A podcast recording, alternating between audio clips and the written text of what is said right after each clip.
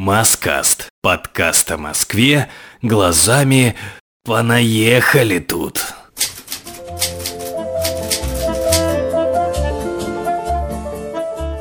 Единственный прямой выход в город со станции метро Чкаловская перенес меня к Садовому кольцу и улице Земляной вал. Шумно, суетливо, традиционно для привокзальной местности, о которой я поведаю в подкасте. Итак, за моей спиной находится строящийся гостиничный комплекс Чкалов и 1111 квартал Басманного района. Оба этих места мало известны, но по-своему выделяются. Первый – это еще один московский долгострой времен 2010-х. Кто и когда закончит очередную уродливую стройку на Курской, никто не знает. А в границах второго находится верхний сыромятнический сквер, куда приходят бомжи с Курского вокзала, и здание, к которому он когда-то относился напрямую. Это палаты боярина Петра Матюшкина. Да, хоромы-то тесные. Ну уж, конечно, не царские палаты. Ну, конечно. Самое старое здание Садового уютно спрятано от уличного шума и лишних глаз, возможно, бомжей, престижным жилым домом времен сталинской застройки. Вот о его уникальности свидетельствует сам стиль, в котором он декорирован. Если будете там гулять, обратите внимание на барельеф и вообще на его оформление он для непростых москвичей. Особняк Читы Матюшкиных с родовым гербом на крыше существует с 1680-х годов, как и фрагмент потешного сада, который позже потерял в размерах и стал вышеупомянутым сквером. А вот эклектичный жилой дом для непростых москвичей моложе. Он с 1940-х. Идем дальше. И что мы видим? Совсем непростые москвичи жили в домике, который стоит в тени огромного торгового центра. Этот домик – усадьба Боткиных, место, где родился легендарный медик, в честь которого в 1920 году назвали Солдатенковскую, тогда ныне Боткинскую больницу. Один раз в своей жизни я даже там побывал поводом послужила обычная драка. Ладно, вернемся к Боткиным и к их дружному семейству, которое вот этой вот большой компанией собиралось в маленькой усадьбе, которая сейчас развернулась перед моими глазами. Боткин это купеческое семейство, оно первым наладило торговлю чая с Китаем. Ну и, естественно, было не маленьким. Правда, из 25 детей выжило 14, в число которых вошел Сергей Петрович Боткин, тот самый, в будущем, конечно же, именитый врач-инфекционист дореволюционной России. О, иди, твою мать, профессор! Иди сюда, выпей с нами.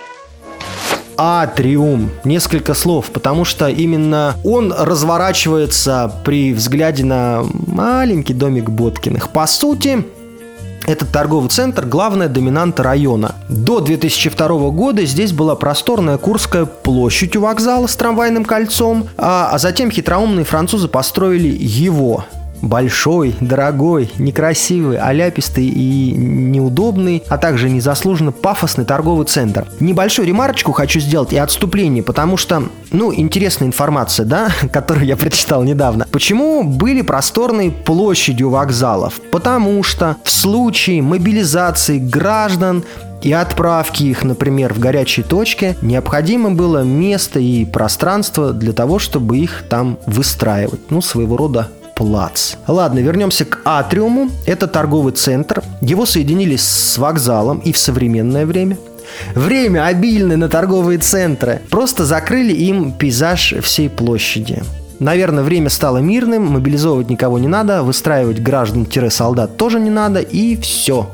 Построим торговый центр. Конечно же, если вы фанат брендов Zara, Reebok, Timberland, Lacoste и им подобным, welcome бесплатный туалет на втором этаже.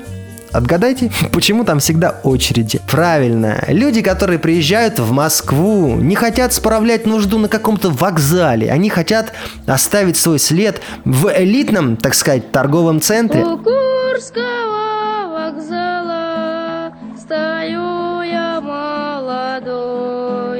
Подайте Христа ради, червонец золотой. Да, Курский вокзал – место, создающее толпу и мотивирующее ее – Подольск, Чехов, Серпухов, Балашиха или Балашиха, мне все равно, Электрогорск и даже Тула регулярно принимают пассажиров, едущих до конечной точки этих городов со всеми остановками. Иными словами, и правильно это называется пригородное сообщение Горьковского и Курского направления. Тем, кто никогда не жил в Подмосковье, не понять той суеты у автомата с билетами, переполненного вагона, очереди на вход и на выход в город, беготни по вагонам, из вагона в вагон и гитаристов, рокеров, выступающих в проходе между сиденьями электричек, рядом попрошайки. В общем, это целая культурная атмосфера. И вот представьте себе, все эти люди, которые с утра едут на работу, вечером едут с работы, наполняют здешние окрестности. Они уезжают, приезжают, знакомятся, выпивают, разводят друг друга, дерутся, зарабатывают у привокзальных окрестностей. Добавьте к этому не только людей из электричек, но и пассажиров поездов дальнего следования. Их визави аж с трех станций метро, тоже пассажиров. И вы получите море лиц разной внешности, наружности, направленности, национальности. Это самая многолюдная часть Басманного района. Больше людей только, наверное, на Комсомольской площади, у которой три вокзала – Ленинградский, Казанский и Ярославский. Но давайте немножко истории.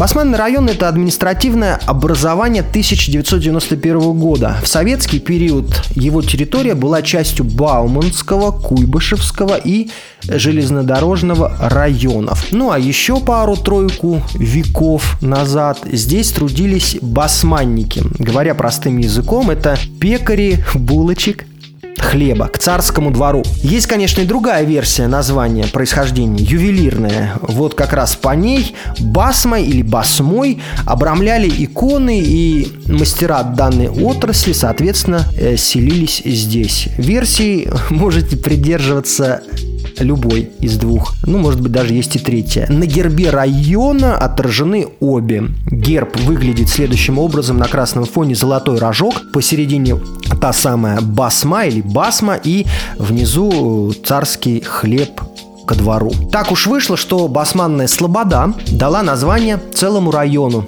Картографически от нее осталось не так много. Ну, в, конечно же, в современных границах. Сейчас она находится между улицами Старой и Новой Басманными.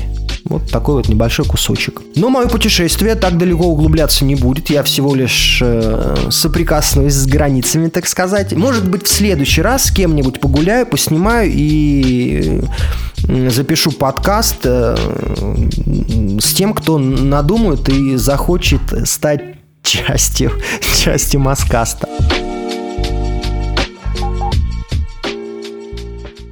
Курский вокзал. Давайте о нем пару слов. Даже не пару слов, а тут много. Он появился здесь в 60-х годах 19 века и когда-то был обычной станцией Москва Южной железной дороги. Выглядел он, естественно, значительно скромнее. Просто одноэтажное деревянное здание. Уже попозже станция стала вокзалом, Нижегородским вокзалом, и даже сам Лев Николаевич Толстой отправил с него, с этого вокзала, в последнюю поездку Анну Каренину. Правда, ехала она не в Курск, Тулу или Орел направление, по, по, по которым отправлялись поезда, а в современный город железнодорожный. Вот припоминайте историческое название рокового населенного пункта из Анны Карениной из романа. Уже потом, к концу 19 века, вокзал был перестроен, переименован и дополнен новыми направлениями. Перестройкой занимался архитектор Николай Орлов, и с его помощью на Садовом кольце появился Курско-Нижегородский вокзал с портиками, башнями, колоннами и, конечно же, площадью. Здание в стиле классицизм уже при Сталине претерпело еще одно изменение, косметическое, но вот по-настоящему внешний вид сформировался в 1970-х годах, то есть относительно недавно, во времена молодости ваших родителей и моих тоже. Под впечатлением главного вокзала в Риме архитектор Георгий Волошинов спроектировал остекленный фасад и складчатую крышу, которые буквально поглотили все прежнее убранство старого вокзала. Погуглите, посмотрите фотки, постараюсь к посту прикрепить. Ладно, пройдемся по земляному валу до старой басманной с нечетной стороны. Угу. Что мы видим? Жилые дома. Они тут из разных эпох и стилей. Например, тот, который за номером 27, строение 1, построен в конце 20-х годов и является примером конструктивизма. Он же, но с адресом земляной вал 27, строение 2, появился тут чуть позже, в 35-м, и тоже явил в себе конструктивный стиль прошлого, а на его первом этаже расположился наземный вестибюль станции метро Курская, Арбатско-Покровской линии, то есть той станции метро, которая была открыта первой, ну, одна из первых станций. В последние годы почему-то вход э, в этот вестибюль э, все время закрыт.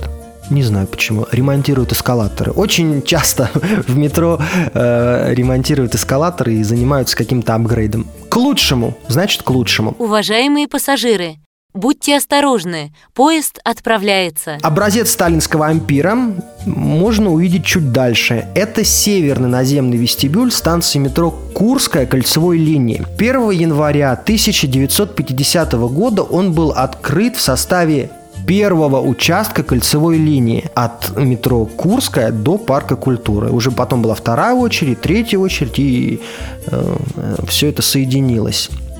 В общем, описывая северный наземный вестибюль станции метро Курская, конечно же, лучше все это видеть, все это как бы представлять, потому что описать стилистику и декор очень сложно. Архитекторы Захаров и Чернышова постарались как снаружи, так и внутри. Колонны, барельефы, каменный цветок. Легендарная цитата, которую уже не так давно восстановили, про Сталина и верность народу, а, которая выгравирована. Сам гипсовый вождь, вот его как раз-таки убрали во время хрущевской оттепели и не вернули на место. И множество других деталей поистине символизировали настоящий храм Победы. Ну, годы-то какие были? Стройки. 49-й и время какое было? Пять лет Великой Победы. Ну, в общем, все понятно, все логично.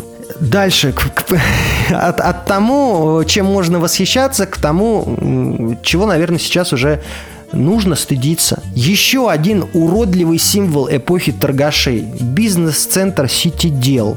Я хочу вот на этом закончить, потому что я чувствую, что подкаст уже длится много времени, больше положенного, и надо останавливаться. Пару слов. В интернете есть информация, которая указывает на то, что в 1993 году вместе этого бизнес-центра был гей-клуб «Шанс», который располагался а, в доме номер 13 по улице Земляной Вал. И когда-то его посетил небезызвестный Юрий Клинских, он же Хой, вместе со своей любовницей Олей. Преданный анафеме с тобою мы давно Наше имя в черный список занесено Сегодня настает в ночь пара встречалась в Москве, вела ночную жизнь. А, естественно, днем спала, вечером просыпалась и начинала двигаться. И легендарный воронежский рокер вполне мог пристраститься к тяжелым наркотикам именно здесь. Ну, виноваты ли в этом геи, я э, и никто не знает. Но, как говорила сама Ольга, Юрий любил покурить травку, расслабиться, а вот гомики ему никогда не нравились. На этой трудно сказать, что толерантной ноте, я завершаю этот выпуск. Э, я постараюсь к нему прикрепить фото к подкасту, к посту, к самой информации. Если вам есть что дополнить, конечно же, делайте то же самое. Оставляйте комментарии, пишите, пишите еще раз пишите. Всем спасибо. Иван Тюнин, Маскаст, год 2021.